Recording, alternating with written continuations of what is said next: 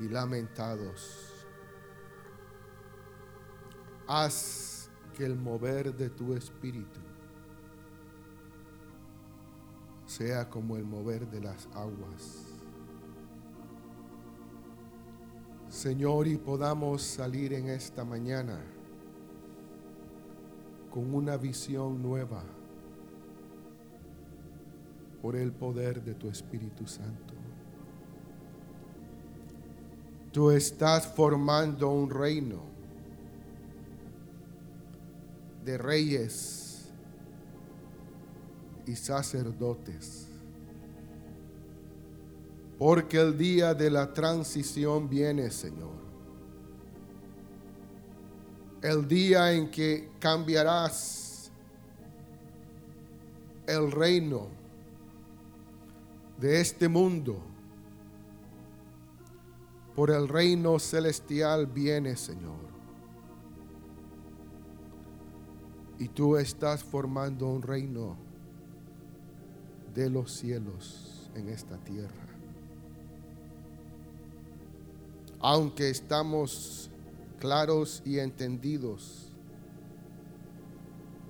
que quien gobierna sobre las naciones y los reinos de la tierra es nuestro adversario, Señor.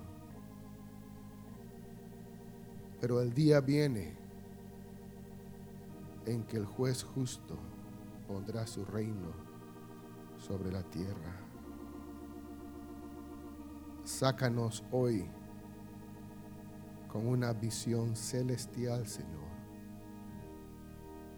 Una visión de los cielos para aquellos corazones que quieran entender tus caminos, Señor. Y aquellos corazones que no quieran entender tus caminos. Esta palabra será oída por ellos, Señor. Extiende este mensaje a tu pueblo y a aquellos que son parte de tu reino, Señor. Te lo suplicamos. Quita las escamas de nuestros ojos y ayúdanos a ver por el poder de tu Espíritu, para que seamos hombres y mujeres celestiales sobre esta tierra carnal, Señor. En el nombre de Cristo Jesús te lo pedimos todo. Amén. Pueden sentarse, hermanos.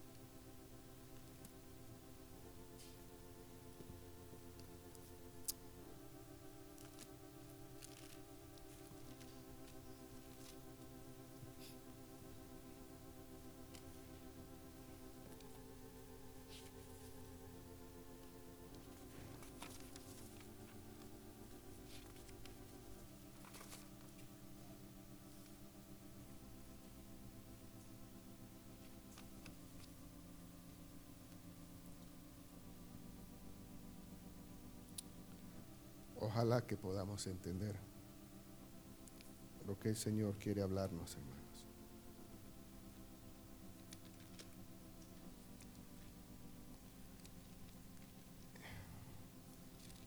Y que podamos entenderlo en nuestro corazón y en nuestro espíritu. Y podamos vivir con una visión celestial.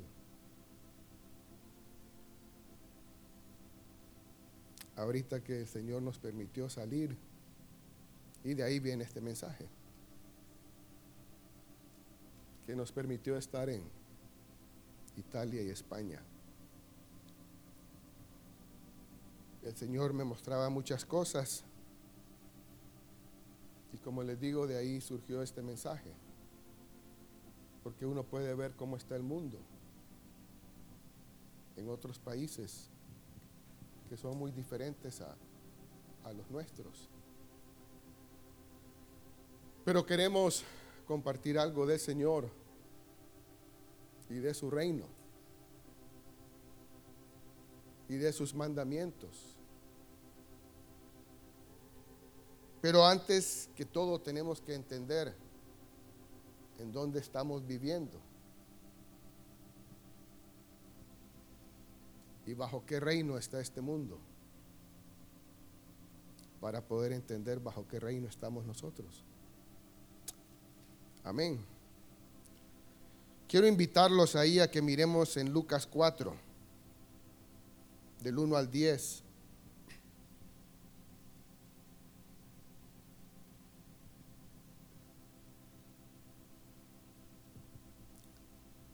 Amén. Lucas 4 del 1 al 10. Esta es el, la tentación de Jesús. Pero veamos ciertas verdades que hay ahí en la tentación de Jesús. Y para que entendamos quién es el rey de, las, de los reinos de este mundo.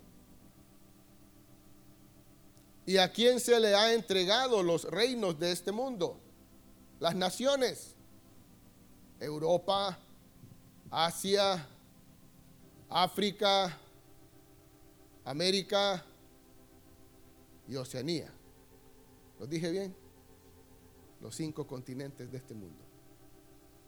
¿A quién se le, se le ha entregado?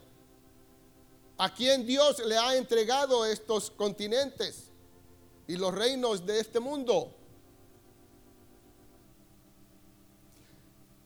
Y el adversario o Satanás tiene una plática y una conversación con Cristo. Y él se da el lujo y el taco de decir que los reinos fueron entregados a él. O sea, este mundo está bajo el control de Satanás. Veámoslo. Jesús, lleno del Espíritu Santo, volvió del Jordán y fue llevado por el Espíritu al desierto o sea, el Espíritu lleva a Jesús al desierto. No Jesús va al desierto. El Espíritu va, lleva a Jesús al desierto para tener una conversación con Satanás y darle la victoria a Jesús a través de esa conversación. Porque Satanás quiere cautivar el corazón de Jesús. ¿Cómo? Veámoslo. Por 40 días y era tentado por el diablo. Y no comió nada en aquellos días pasados los cuales tuvo hambre. Entonces el diablo le dijo, si eres hijo de Dios, di a esta piedra que se convierta en pan. Jesús respondiéndole dijo, escrito está, no solo de pan vivirá el hombre, sino de toda palabra de Dios. Pero ¿será que Jesús podía convertir las piedras en pan? ¿Mm? Sí, ¿verdad? Pero Jesús no doblega su autoridad y su vida a Satanás. Amén. Ya, Satanás está tentándolo para que le obedezca. Jesús tiene el poder para convertir las piedras en pan, pero no se somete a Satanás,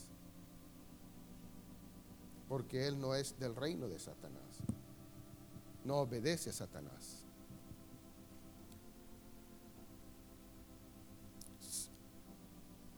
5. Y le llevó el diablo a un alto monte. Esa es la primera, ya vimos la primera tentación. Y le llevó el diablo a un alto monte y le mostró en un momento todos los reinos de la tierra. No sé cómo, ¿verdad? Tal vez le abrió una visión, una pantalla. Y Satanás le enseña a Jesús todos los reinos de la tierra, que en aquel tiempo eran más pequeños que ahora. Pero Jesús mira todos los reinos de la tierra. Qué autoridad la de Satanás sobre los reinos de la tierra. Dice, y le llevó el diablo a un monte alto y le mostró en un momento todos los reinos de la tierra. Y le dijo al diablo, a ti te daré toda esta potestad y la gloria de ellos, porque a mí me ha sido entregada y a quien yo quiero la doy. Imagínense. La potestad de los reinos de la tierra han sido entregados a Satanás y él lo sabe. Y se los ofrece al creador del universo. Y le dice, a mí me han sido entregados todos los reinos de la tierra. A ti te daré toda la potestad y la gloria de ellos. Y a quien yo quiero la doy. Satanás tiene la autoridad de darle poder y autoridad a hombres. Ahora entiendo, unos días, hace unos meses, una persona me explicaba o me contaba de un empresario, que obviamente no voy a decir el nombre, buscando a brujos. Empresario hondureño. Buscando a brujos. ¿Entendemos? ¿Cómo Satanás va a darle autoridad a un hombre? ¿Cómo Satanás va a darle poder y gloria a hombres? La Biblia dice que Él tiene la, autoridad y el poder para darle a hombres gloria de este mundo, en este mundo. Y este hombre me contaba, a este empresario andaba buscando a este brujo, buscando honra y gloria y poder de Satanás.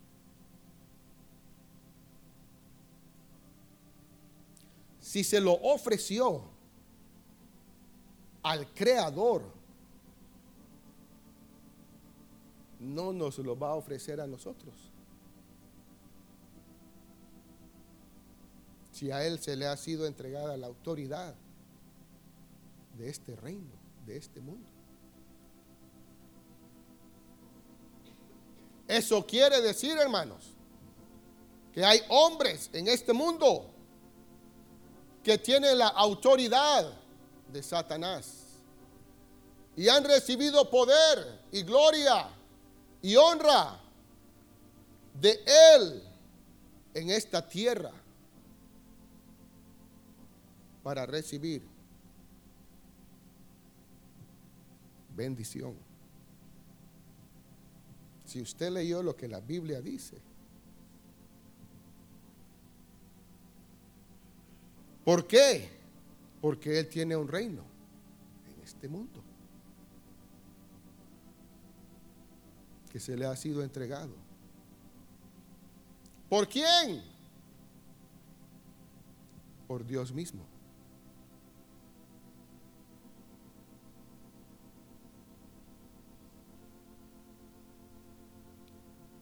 Volvámoslo a leer si usted y yo tiene, tenemos alguna duda. En el versículo 6. Y le dijo el diablo, a ti te daré toda esta potestad. Y la gloria de ellos, porque a mí me ha sido entregada. Y a quien quiero la doy, a quien quiero. Él decide darla a quien Él quiere. A hombres. Si tú postrado me adorares, todos serán tuyos. Uh. Al Creador tiene el valor de ofrecerle esa autoridad y esa potestad. Pero recordemos que Jesús era hombre como usted y como yo. Y que en ese momento, si a nosotros se nos hubiera pasado esa visión o esa pantalla y nos ofrecieran los reinos de la tierra, ¿qué hubiéramos hecho como hombres? Si nos ofrecieran la potestad y la autoridad sobre ellos. De las riquezas de este mundo. ¿Hubiéramos caído o no? Pero Satanás venció todos seremos tentados de esa forma. Todos, usted y yo.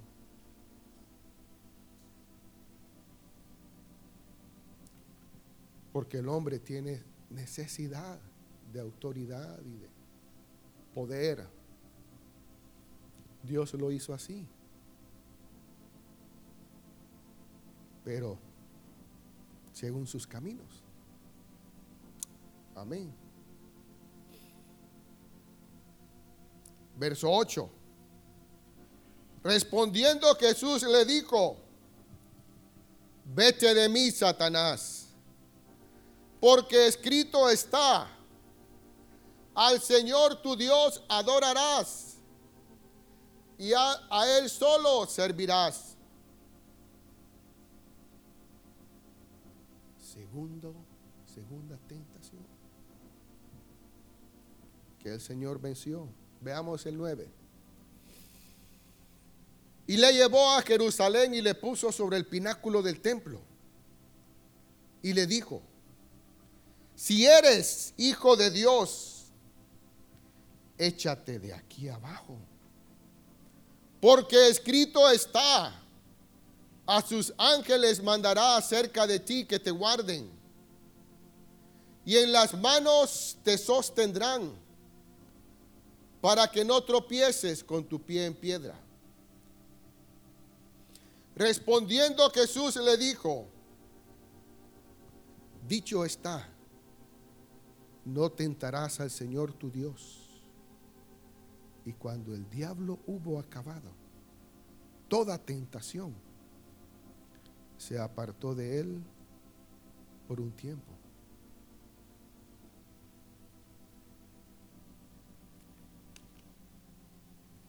Salmo 82.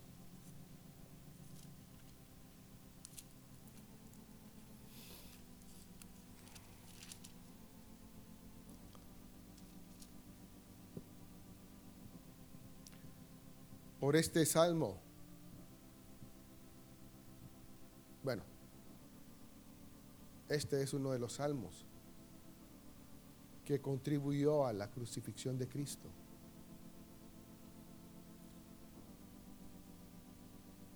Y yo sé que muchos ahorita también van, se nos va a salir el fariseísmo.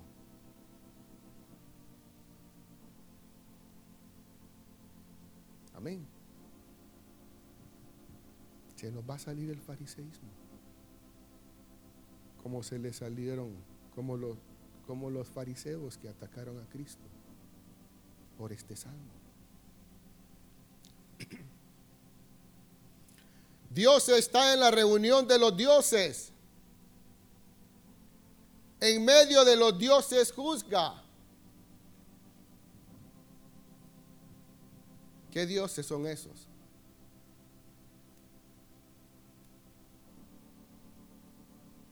Mande. Falsos dioses. Va. ¿Quién? Ah, nosotros. ¿A quién está hablando el salmista? Dios está en medio de los dioses.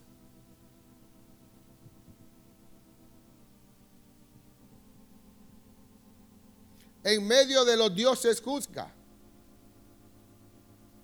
¿Hasta cuándo juzgaréis injustamente y aceptaréis las personas de los impíos? defended al débil y al huérfano. Haced justicia al afligido y al menesteroso. Librad al afligido y al necesitado. Libradlo de manos de los impíos.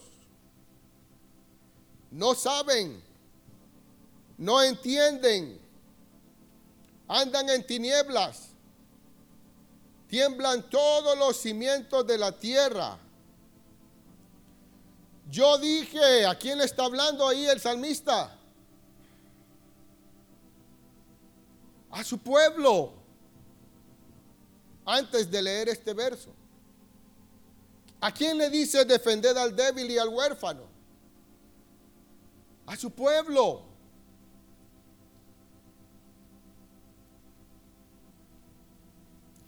Y el verso 6 dice, y Dios dice,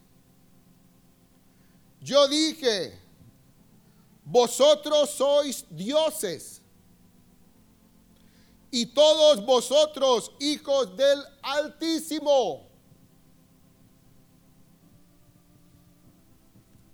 Entonces los hijos del Altísimo que son? Vamos a ver, fariseos. Así somos. ¿Nosotros, dioses? Cuando Cristo dijo eso, lo querían matar.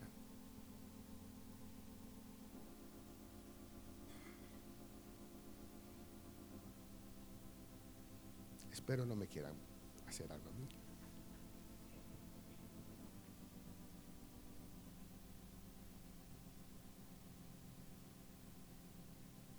Tenemos que entender esto, hermanos.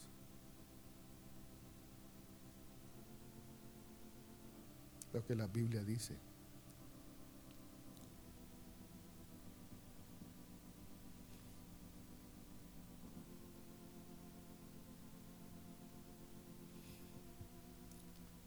Veamos Daniel 7.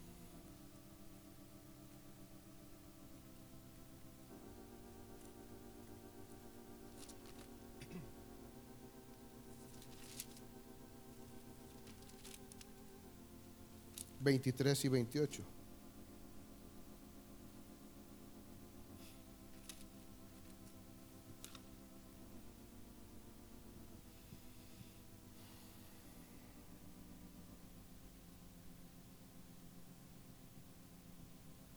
Dijo así, la cuarta bestia será un cuarto reino en la tierra,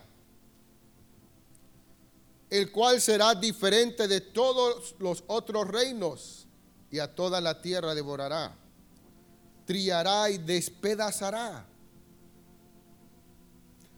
Y los diez cuernos significan que de aquel reino se levantarán diez reyes y tras ellos se levantará otro, el cual será diferente de los primeros y a tres reyes derribará y hablará palabras contra el Altísimo y a los santos del Altísimo quebrantará y pensará en cambiar los tiempos y la ley. Y serán entregados en su mano hasta tiempo y tiempos y medio tiempo. Pero se sentará el juez y le quitará su dominio para que sea destruido y arruinado hasta el fin. Aquí comienza la transición Aquí comienza la sucesión de los reinos de la tierra. Porque se le, se le será quitado a Satanás la autoridad y el poder. Y el juez de la tierra reinará sobre este mundo. ¿A través de quiénes? Veamos. Pero se sentará el juez y le quitará su dominio para que sea destruido y arruinado hasta el fin. Y que el reino y el dominio y la majestad de los reinos debajo de todo el cielo sea dado al pueblo de los santos del Altísimo, cuyo reino es reino eterno y todos los dominios le servirán y obedecerán. El poder y la majestad y la gloria de los reinos será quitado a Satanás y será entregado al reino de los cielos.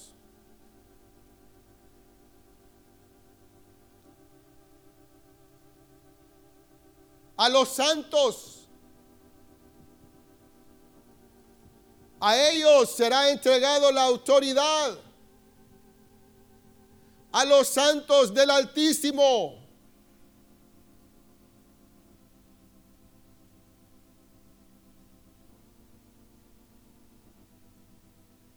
¿Eres tú un santo del Altísimo?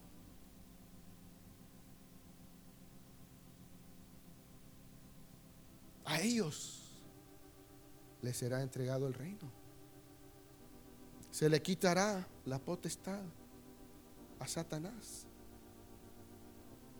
y se le entregará a los santos del Altísimo. Cuando el juez justo reine sobre la tierra.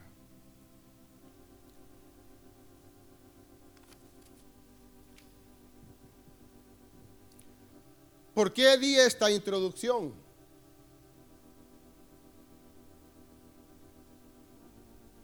Porque ahora quiero ver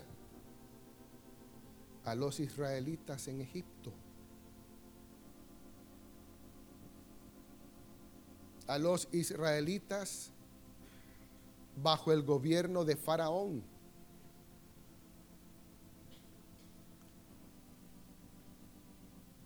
Y el título de este mensaje, hermanos, es Fructifiquemos y multipliquémonos. Dios es un Dios multiplicador.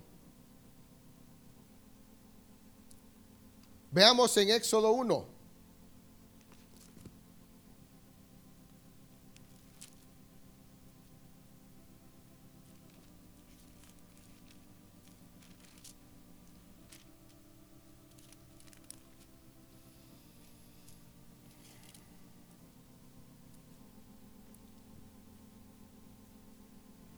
Pero ¿saben ustedes algo, hermanos?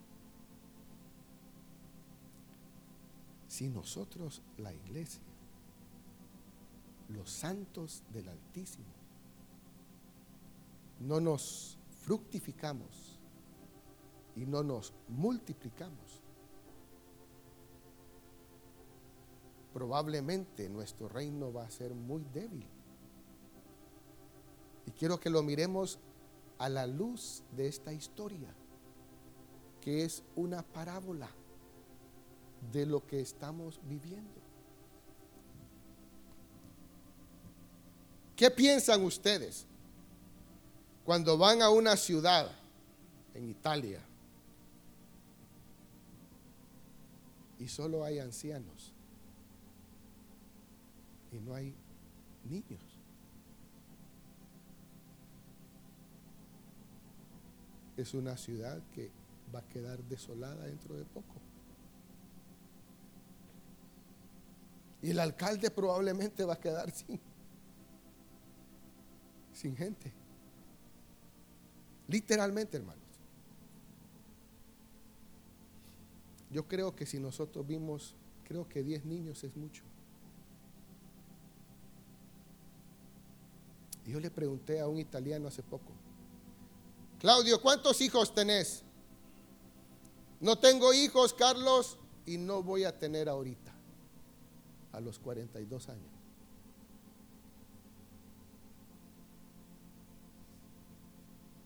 ¿Cómo lo ven?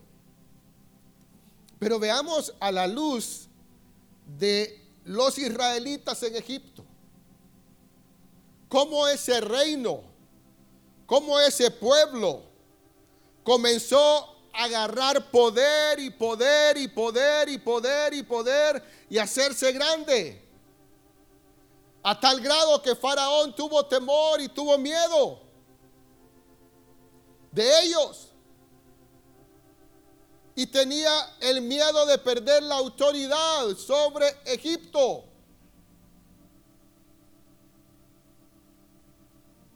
Y dijo, hagamos algo porque si no, estos israelitas se van a unir a nuestros enemigos y nos van a derrotar. ¿Qué hacemos? Ah, no sé si fue idea de Faraón, pero Faraón lo dijo. Tal vez algún consejero le dijo, Faraón, detengamos la reproducción de estos israelitas. Que ya no se sigan reproduciendo porque se han reproducido mucho. Y si siguen reproduciéndose, el reino termina.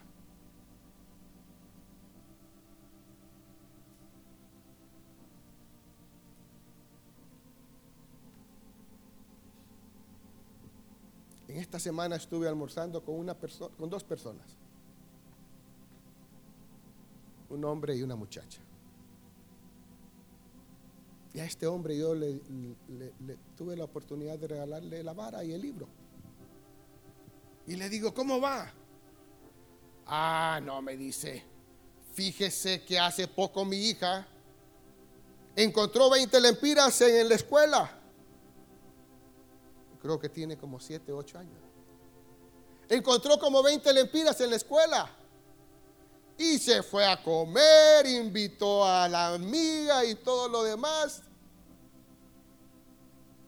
Y se agarró los 20 lempiras. Pero ¿sabe qué hice? Le di un barazo por cada lempira.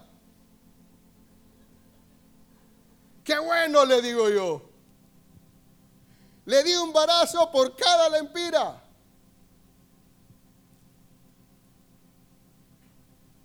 la otra muchacha le digo, ¿cómo estás?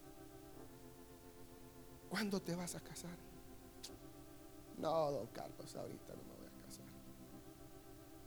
¿Por qué? No, tengo metas, el trabajo. Pero ¿a quién, cuando te cases, a quién le vas a dejar tus joyas y tus tesoros? ¿A quién? ¿Vas a dejárselo a alguien que te lo cuide? ¿O lo vas a cuidar vos?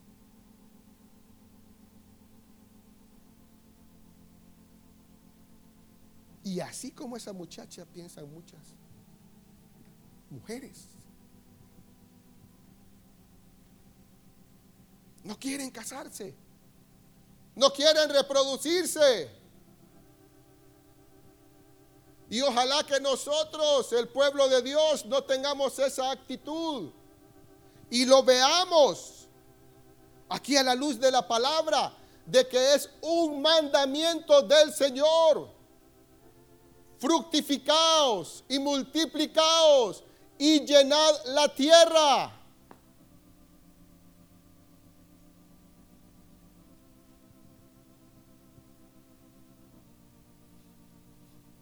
1.5 de Éxodo. Estos son los nombres de los hijos de Israel que entraron en Egipto con Jacob. cada uno entró con su familia. Rubén, Simeón, Leví, Judá, Isaacar, Zabulón, Benjamín, Dan, Neftalí, Gad y Aser. Todas las personas que le nacieron a Jacob fueron 70. Y José estaba en Egipto. Y murió José y todos sus hermanos y toda aquella generación. Y los hijos de Israel fructificaron y se multiplicaron y fueron aumentados y fortalecidos en extremo, y se llenó de ellos la tierra. Entre tanto se levantó sobre Egipto un nuevo rey que no conocía a José y dijo a su pueblo, he aquí el pueblo de los hijos de Israel es mayor y más fuerte que nosotros. Ahora pues seamos sabios para con él, para que no se multiplique y acontezca que viniendo guerra, él también se una a nuestros enemigos y pelee contra nosotros y se vaya de la tierra. Entonces pusieron sobre ellos comisarios de tributos que los molestasen con sus cargas y edificaron para Faraón las ciudades de almacenaje, Pitón y Ramasés pero cuanto más los oprimían, tanto más se multiplicaban y crecían, de manera que los egipcios temían a los hijos de Israel. Y los egipcios hicieron servir a los hijos de Israel con dureza y amargaron su vida con dura servidumbre en hacer barro y ladrillo y en toda labor del campo y en todo su servicio al cual los obligaban con rigor. Y habló el rey de Egipto a las parteras de las hebreas, una de las cuales se llamaba Cifra y otra Fua, y les dijo, cuando asistáis a las hebreas en sus partos y veáis el sexo, si es hijo, matadlo, y si es hija, entonces vivirá. Faraón tenía temor y miedo de que los israelitas siguieran reproduciéndose. Por eso ha metido en el mundo. Ha metido en el mundo. Inclusive yo leí un documental que hay comidas y bebidas que esterilizan a las personas.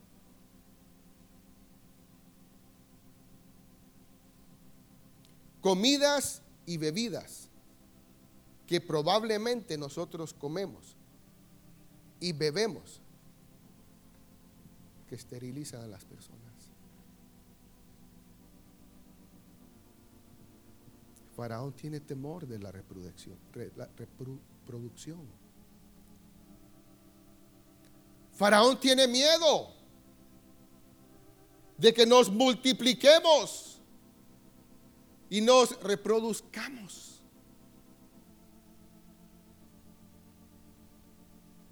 Pero hermanos, padres, jóvenes, que ya pueden entender este mensaje, fructificaos y multiplicaos, porque es un mandamiento del Señor. Apoyemos a nuestros hijos. Apoyémoslos. Es un mandamiento del Señor y una bendición del Señor. Ayer estábamos con una anciana, mi esposa y yo. Y ella empezaba a contarnos y a decirnos, yo no tuve problema con mis hijos. Mis hijos me respetaban. Hasta el día de hoy, hombres ya con sus hijos. Esos hijos, me dice, se acercan a mí y me saludan. Así. Yo le dije a ella, pero es que usted es una mujer de oración, ¿verdad? Eso sí me dice. Eso sí me dice.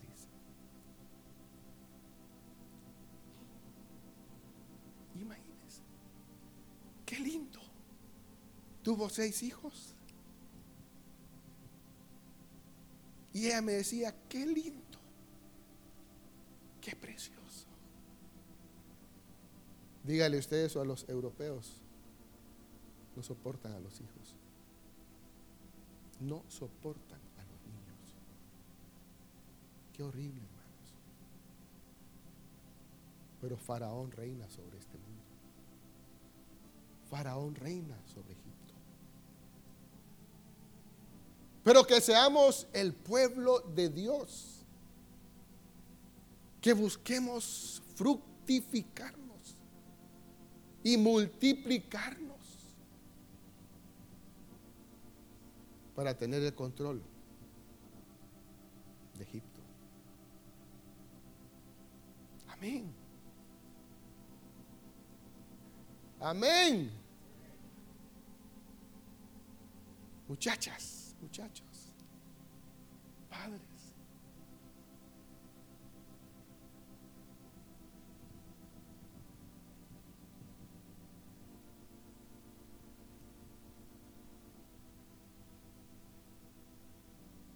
Hay caras alegres y hay caras serias.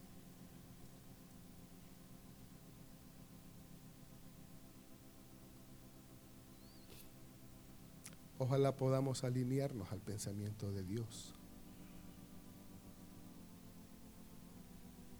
Ojalá. Yo sí quiero.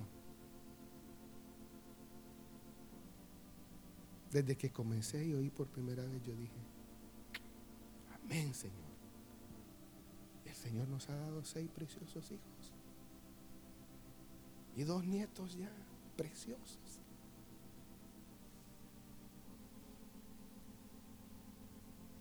Preciosos. Usted los conoce, ¿va, pastor? Buscando al Señor. Dentro de lo que cabe, mi hija está siendo fiel con ellos. Dándoles para. Y ahorita acaba de entregar el premio superior de memorización con dos hijos y un esposo y una casa que cuidar. Porque le encanta que esté limpia la casa. Qué bendición, hermanos. Qué satisfacción. Que podamos nosotros padres, tener una visión de los cielos. Yo creo, está bien que nuestros hijos se eduquen, las, las hijas también. Pero mi esposa y yo les hemos dicho, cuando llegue el amado, hasta ahí termina todo. Porque no queremos que el estudio sea prioridad ¿Me entienden? No. No, hermanos. Si llega tu amado, ahí termina todo. ¿Ok?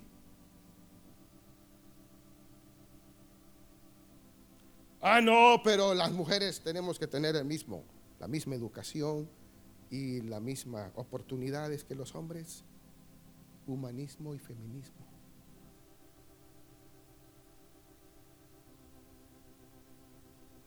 ¿Saben por qué? Porque si no, y, yo sé que es un dicho, mal dicho, no mal dicho, bien dicho. El tren se nos puede pasar. Amén. Y ya no vivimos 100, 200, 500, 600 y 800 años, como en el tiempo de Noé. Amén. Leámoslo y lo tengo dentro, dentro de mis notas. La mujer podría llegar a los 500, 600 años y seguir reproduciéndose. Ya no estamos en esos tiempos. ¿Mm? Necesitamos aprovechar el vigor de la edad. Sí, yo sé que muchos se están riendo, pero es la verdad, hermanos. Es la verdad. Amén que pensemos como Dios piensa y no como el mundo piensa. Sigamos adelante. Bueno, llegamos a Éxodo. Entonces yo siempre me he preguntado, ¿qué hubiera pasado si Abraham, a mí me gusta multiplicar, me gusta, me gusta. ¿Qué hubiera pasado si Abraham hubiera llegado con un hijo a Egipto? No quiere decir que no se hubiera multiplicado, pero le hubiera costado más años multiplicarse. ¿Me entienden? Y ya el Señor había establecido 400 años. Entonces era necesario que Jacob, yo dije Abraham, ¿verdad? Perdón. Era necesario que Jacob llegara con 70. Uh, fructífero el Jacob con 70. Y entonces esos 70 empezaron a cumplir el mandamiento del Señor. Qué bendición, hermanos.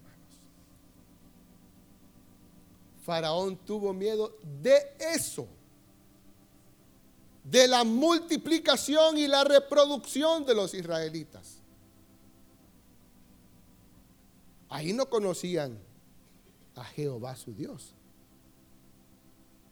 hasta que nació Moisés.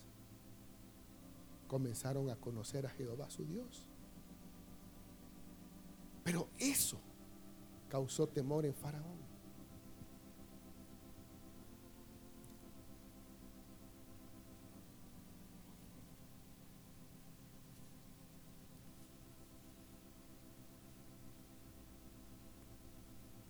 Vámonos a Génesis 1.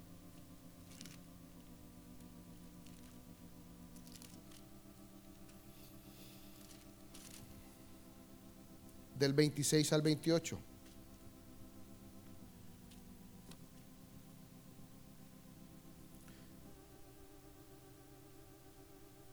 Entonces dijo Dios, hagamos al hombre a nuestra imagen conforme a nuestra semejanza, y señoré en los peces del mar, en las aves de los cielos, en las bestias en toda la tierra y en todo animal que se arrastra sobre la tierra. Y creó Dios al hombre a su imagen, a imagen de Dios lo creó. Varón y hembra los creó. Y los bendijo Dios. Y les dijo, fructificad y multiplicaos, llenad la tierra y sojuzgadla, y señoread en los peces del mar, en las aves de los cielos y en todas las bestias que se mueven sobre la tierra. Fueron, miremos el mandamiento del Señor, les dijo, en primer lugar los bendijo Dios. Después les dijo, fructificad y multiplicaos. Es una acción, es un verbo, es un mandamiento, es una ordenanza. Después les dijo, llenad la tierra. Pero la tierra no está llena. Uh, falta mucho que hacer, hermanos. Jóvenes, pilas. Falta mucho que hacer, no la hemos llenado. ¿Cuál sobrepoblación? Mentiras de Faraón. Mentiras.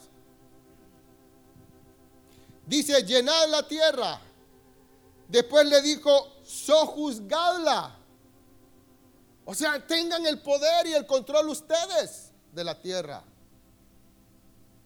Hasta ahí el poder y el control se le había dado al hombre, no a Faraón ni al diablo. Y por eso él tiene temor. Por eso él tiene temor. Dice, señoría de los peces del mar, en las aves de los cielos y en todas las bestias que se muevan sobre la tierra. Este primer mandamiento se le dio Dios a Adán y a Eva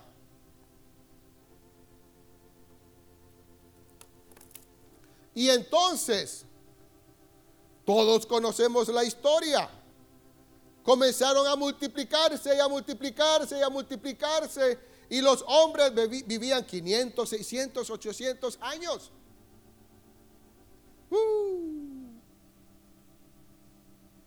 Pero el hombre falló, pecó y vino el diluvio.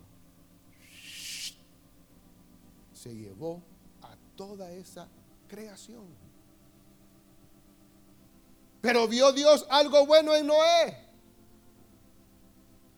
Y Dios saca de una dispensación a otra dispensación a ocho hombres. Cuatro hombres y cuatro mujeres. De una dispensación antes del diluvio a otra dispensación después del diluvio. Y vamos a ver, hermanos, que les da la misma orden cuando salen del arca.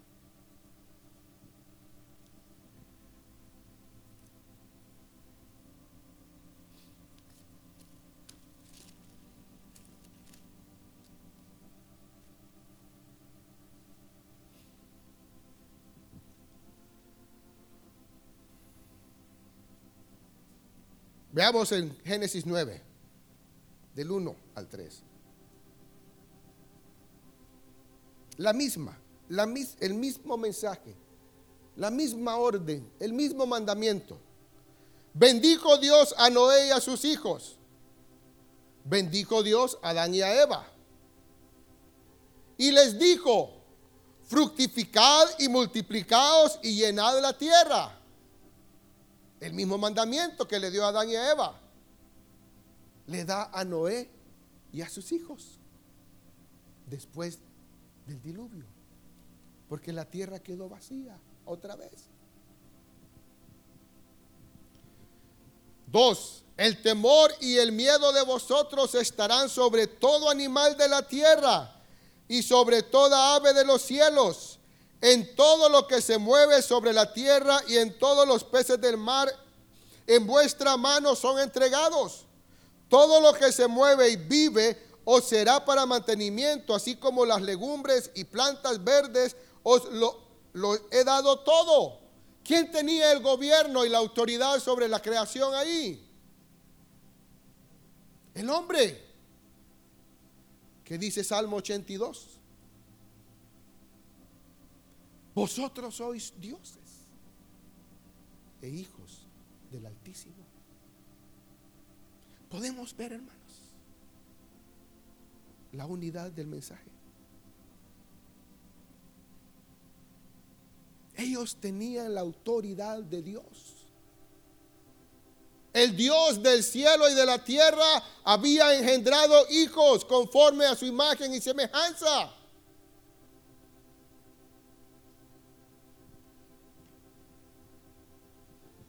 Y les dio la mismita, el mismo mandamiento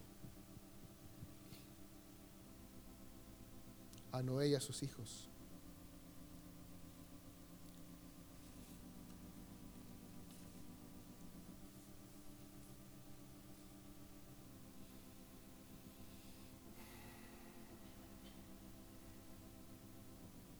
Ya vamos a terminar. Veamos en Génesis 26, 4.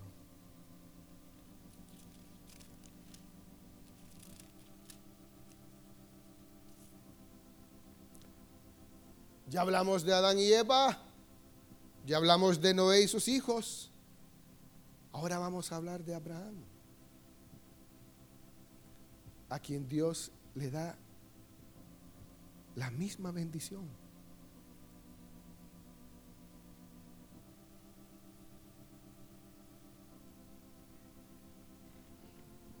Empecemos desde el 1. Después hubo hambre en la tierra. Además de la primera hambre que hubo en los días de Abraham. Y se fue Isaac a Abimelech, rey de los filisteos en Gerar. Y se le apareció Jehová y le dijo, no desciendas a Egipto, habita en la tierra que yo te daré. No desciendas a este mundo. Habita como forastero en esta tierra y estaré contigo y te bendeciré. Porque a ti y a tu descendencia daré toda esta tierra y confirmaré el, juramento que hice a Abraham tu padre.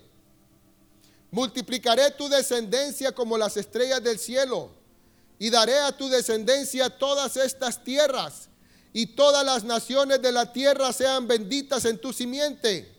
Por cuanto oyó Abraham mi voz y guardó mi precepto, mis mandamientos, mis estatutos y mis leyes. Este es Isaac. El Señor le promete a Isaac la misma promesa que le da a Abraham. Le dice que su descendencia será como las estrellas del cielo. Y él le dice, la multiplicaré. Pero, pero, siempre hay condiciones en Dios. Pero, camina como forastero en este mundo, en esta tierra. No desciendas a Egipto. No andes como andan los egipcios, como los de este mundo. Apártate de este mundo. Hay condiciones en Dios. Y eso es lo que Dios le pide a Isaac. Anda como forastero. No desciendas a Egipto. Y yo multiplicaré tu descendencia.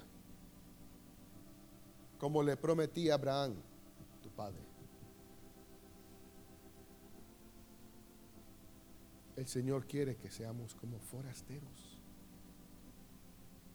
no amando a este mundo, sino apartándonos de Él en nuestro corazón. En nuestro corazón. Ayer estábamos con mi esposa en, en una boda. Como dice Fidel, había música cristiana. Pero Fidel dice, no, ese, sí, esa es música cristiana por las notas, por el ritmo. Así nos dijo la vez pasada. De repente empiezan a poner música más movida. Le digo Cacha, esa ya no es cristiana. Y era cristiana la boda esa ya no es cristiana. Mm, me dice ella, no es que Fidel dice que no es eso, no, y es cierto, mira los tiempos.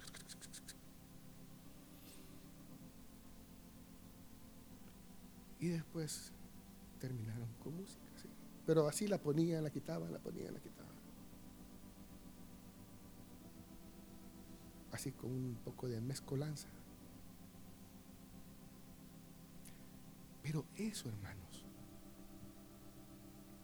es que nuestro corazón anda a medias. ¿Me entienden? Sí amo al Señor, pero amo a este mundo. Sí amo al Señor, pero amo a este mundo.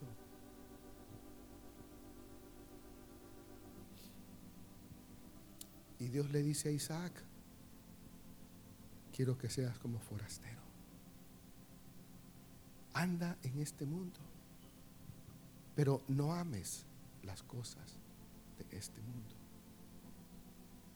Y entonces te multiplicaré y haré que tu descendencia sea como las estrellas del cielo. Hermanos, es triste y lamentable lo que pudimos ver.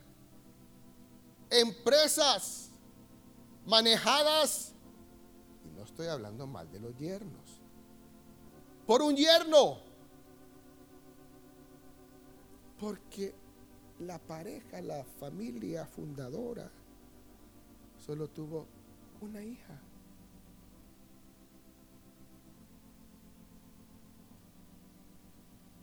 Este hombre ya perdió el control y la autoridad sobre su empresa. La gobierna su yerno.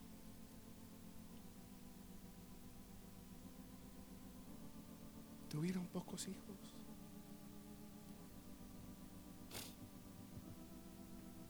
También estuvimos en otra, donde el dueño tuvo que venderle la empresa a otros socios, porque su hijo no quiso nada con la empresa. Ahora el hijo es empleado de los socios.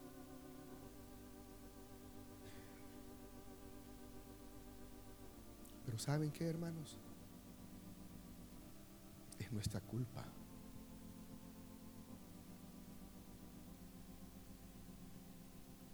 Nosotros hemos cometido el error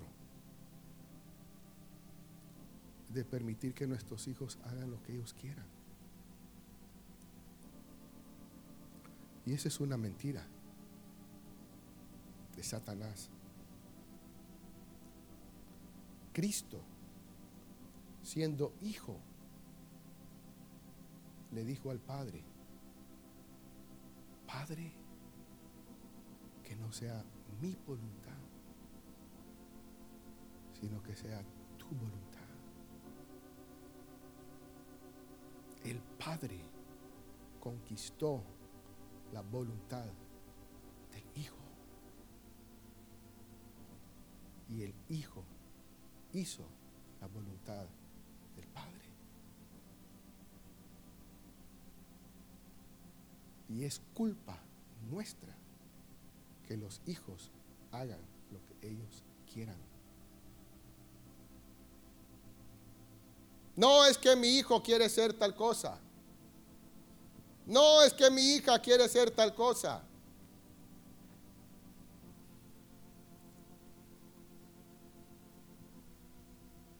Y hablábamos con mi esposa sobre eso. ¿Y quiénes van a seguir con el patrimonio? Muerte segura. A todo lo que hiciste, fundadores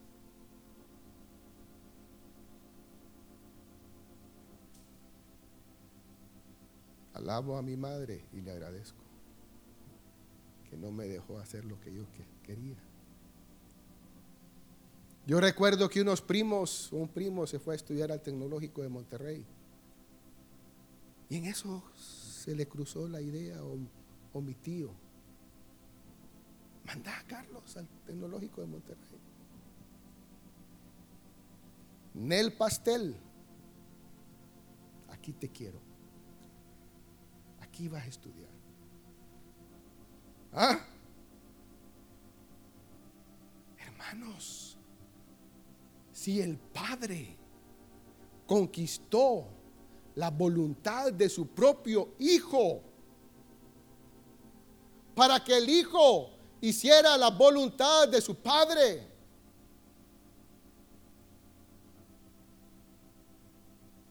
Padre, si es posible, pase de mí esta copa.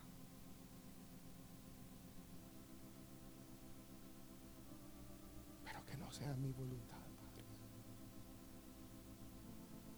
sino la tuya. Ay, hermanos.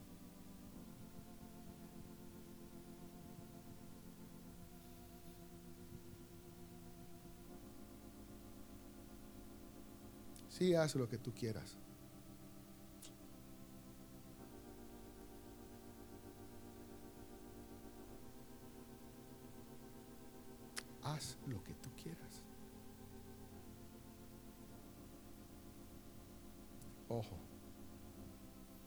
Voy a contar algo ahorita, con el permiso de mi hija Nani.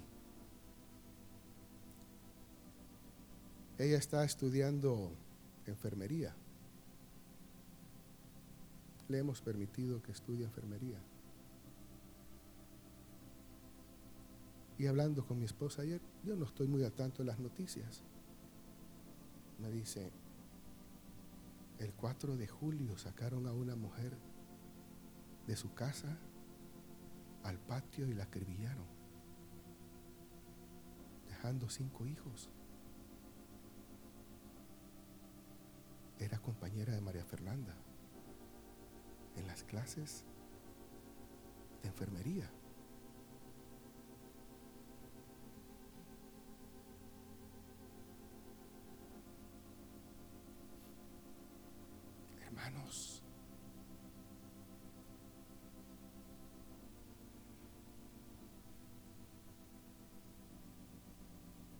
Estamos considerando algunas cosas.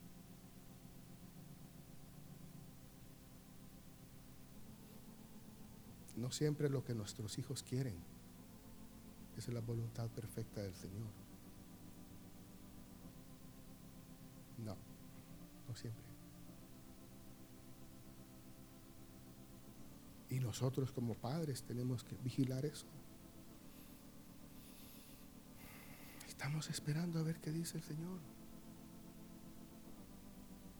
Imagínense, una compañera de ella que está estudiando enfermería. Como hablamos con mi esposa. Acribillada. ¿En qué andaba esta mujer?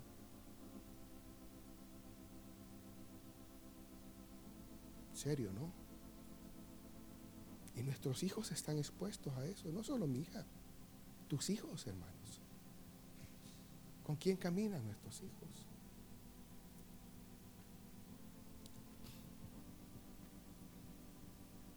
Nuestros hijos están expuestos a esa gente. Nosotros decidimos. Porque yo creo que mientras estén bajo nuestra casa, nosotros mandamos. Eso sí estoy muy claro.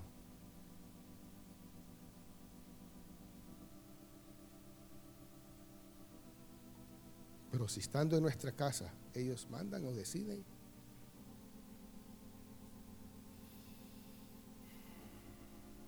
Cristo mismo sometió su voluntad al Padre. Amén. No está bien, Señor, no está bien, Jesús haz lo que tú quieras. Mira, fuiste a la tierra para morir por los hombres. Pero al final, haz lo que tú quieras. Ridículo, ¿no? Hijos que fueron bautizados por nosotros. Hijos que fueron ofrecidos aquí en la iglesia por nosotros entregándolos al Señor. Y ahora ellos deciden qué van a hacer. No tiene sentido, hermanos, lo que vinimos a hacer cuando estaban pequeños. Y los entregamos aquí. Señor, estos son mis hijos, que te los vengo a entregar a ti. Y luego ellos deciden qué van a hacer. tiene sentido. O sí, yo no le hallo lógica. Que los trajimos al Señor. Como José y María llevaron a Jesús. Y los dedicaron.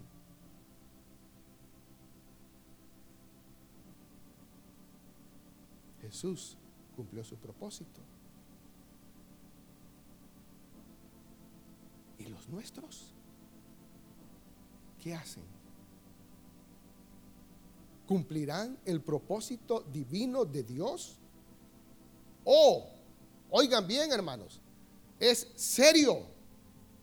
O nuestra generación pía terminará con nuestros hijos.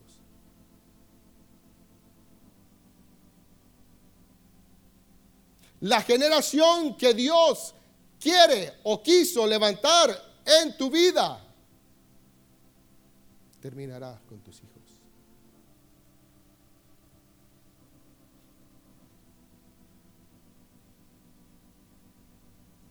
¿Qué vamos a hacer?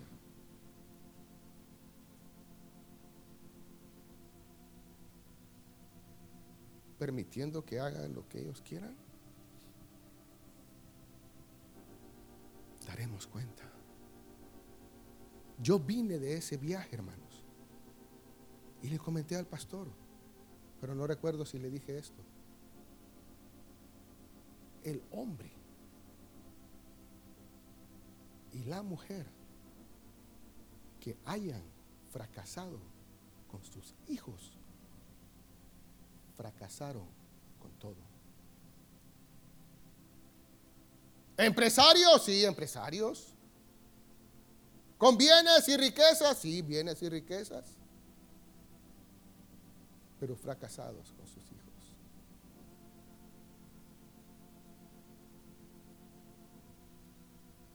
Desde ahí ya fallamos.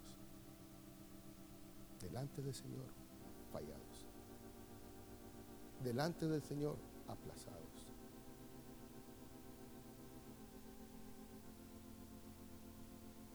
Fracasados, hermanos. Es la verdad.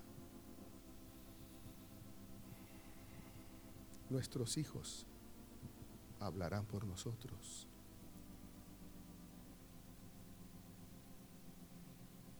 Nuestros hijos hablarán por lo que hemos vivido. Padre, no tienes mucho que hablar de tus hijos. No los exaltes, no los engrandezcas ellos gritarán por ti y por mí. Y la vida de ellos hablará lo que nosotros hicimos en este mundo.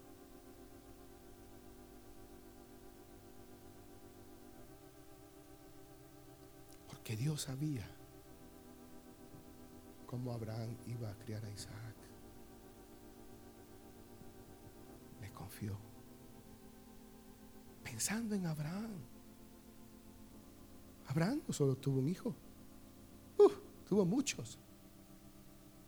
Pero en Isaac se le iba a llamar descendencia.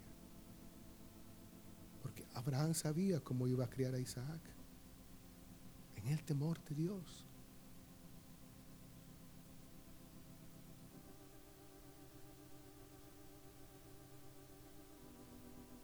Y creo que podemos darle una aprobación a Abraham en esa área. Y nosotros, padres,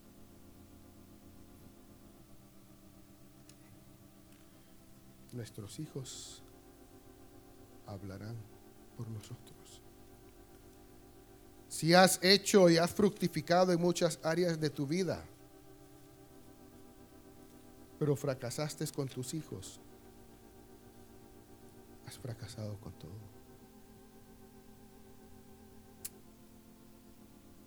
Tengo que decírselos, hermanos, es lo que la Biblia dice. Espero que me amen. Pero es la verdad, es la verdad.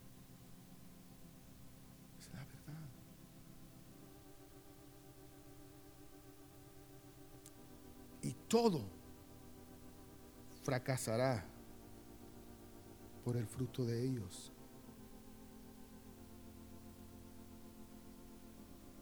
Todo lo que hayas hecho con tu mano, tus hijos lo bendecirán y lo multiplicarán si hiciste un buen trabajo en él.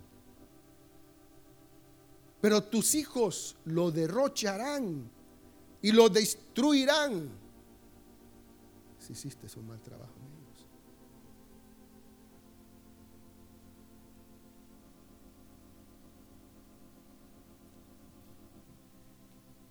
Y nuestras generaciones terminarán y fracasarán.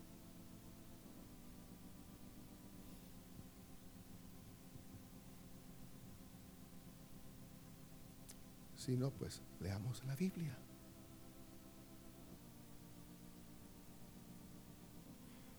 Deuteronomio 28, uno de mis capítulos preferidos. Me encantan. Uh, te bendeciré, te multiplicaré, bendiciré el fruto de tu, de tu vientre, tus ganados, tus rebaños. Si obedecieres atentamente a la voz de Jehová tu Dios. Pero si desobedecieres, yo me encargaré de destruir lo que tú hiciste. Yo me encargaré de destruir lo que, tú lo que te multipliqué. Yo, Jehová tu Dios, si no obedecieres.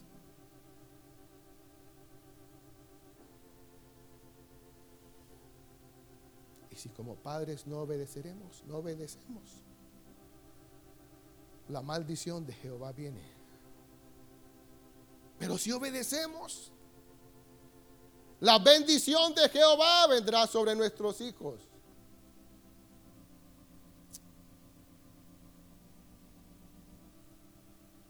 Amén.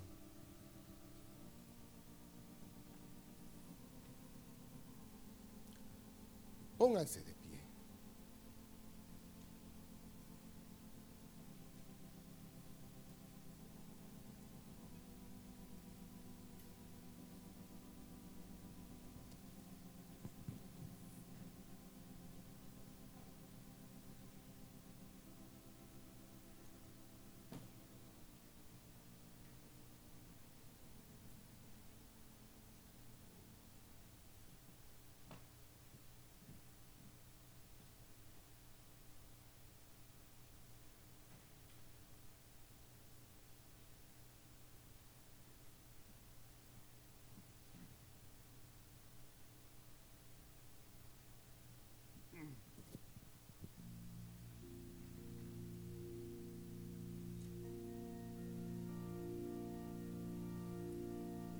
Cantemos ese coro, sé tú nuestro Dios. A Susan se le ocurrió, yo no tenía ningún coro. Y les pregunté si tenían algún coro. Y Susan me dice, sé tú nuestro Dios. Buen coro. Cantémoslo. Sé tú nuestro Dios. Tiene razón, Susan. Que sea nuestro Dios y Él nos encamine y todavía estamos a tiempo, hermanos. Señor, no he hecho bien las cosas o he fallado en esto como Padre. Pero ayúdame, sé tú nuestro Dios. Sé tú mi Dios. Para poder encarrilar y enderezar mis pasos y mis caminos. Amén. Sé tú nuestro Dios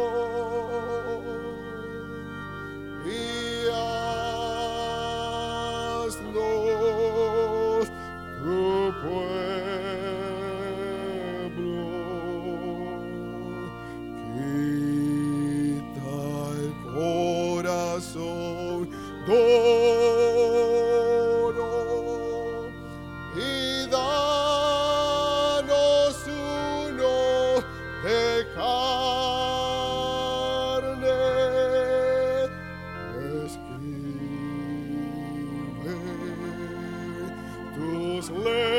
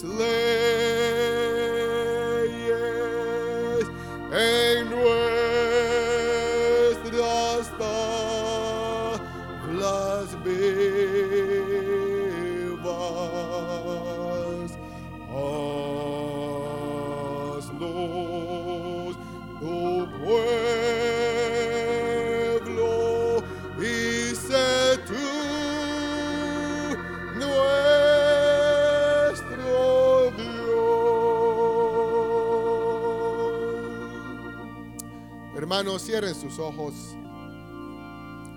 Tal vez Jehová no ha sido enteramente nuestro Dios. Quizás lo hemos amado a medias y otros han sido nuestros dioses y probablemente nuestros propios hijos han sido dioses nuestros. Han pecado, han blasfemado contra ti y yo los he aprobado y yo los he cuidado y los he aceptado. Y no los he reconvenido. Pero Señor, aquí estoy. Sé tú nuestro Dios. Señor, ayúdame. Hermano, que sea tu clamor. Señor, ayúdame. Ayúdame a que tú seas mi Dios. Quita el corazón duro e incrédulo que hay en mí. He fallado, Señor, he fallado. Pero ayúdame. Oh, Señor. Señor, sé tú nuestro Dios. Oh, el Dios de Abraham, de Isaac, de Jacob. Sé tú ese Dios para nosotros. Oh, quita el corazón duro. Y danos uno de carne. Oh Señor,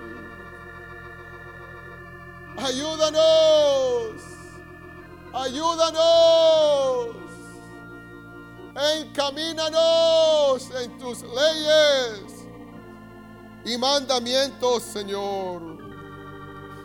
Ayúdanos, Padre Celestial. Oh, ayúdanos, Señor.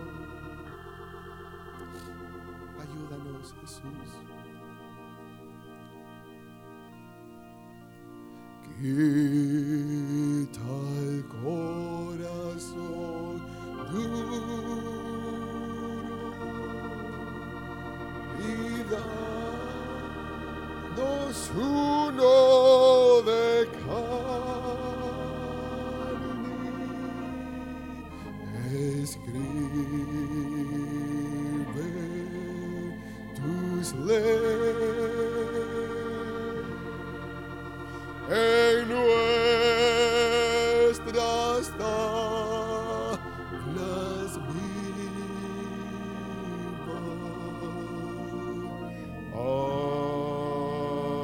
Haznos tu pueblo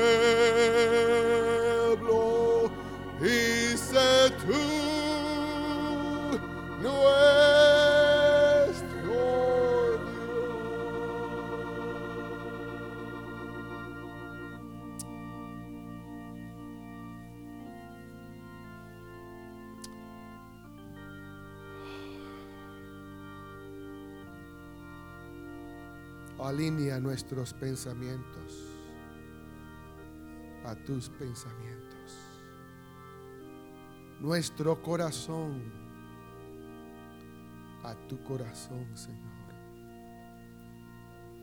Y bendícenos grandemente, Padre, como tú lo has dicho. Te amamos, Cristo Jesús. Te amamos, Padre. Amén. Hermanos, Dios los bendiga. Solo queremos recordar.